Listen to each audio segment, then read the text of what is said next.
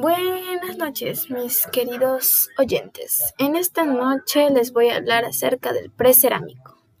Precerámico.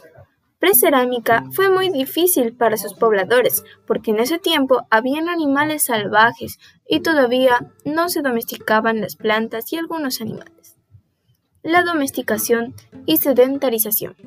Se comenzó a hacer la domesticación de plantas selectivamente ellos seleccionaban las plantas que más usaban, necesitaban, etc.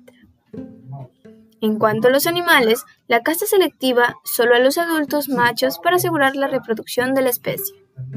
Como consecuencia, se construyeron las viviendas y el plazo del sedentarismo, la economía y la sociedad.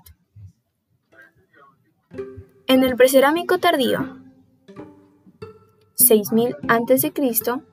hasta 2000 a.C., aproximadamente, aparecen personas con conocimientos especializados sobre los ciclos productivos agrícolas.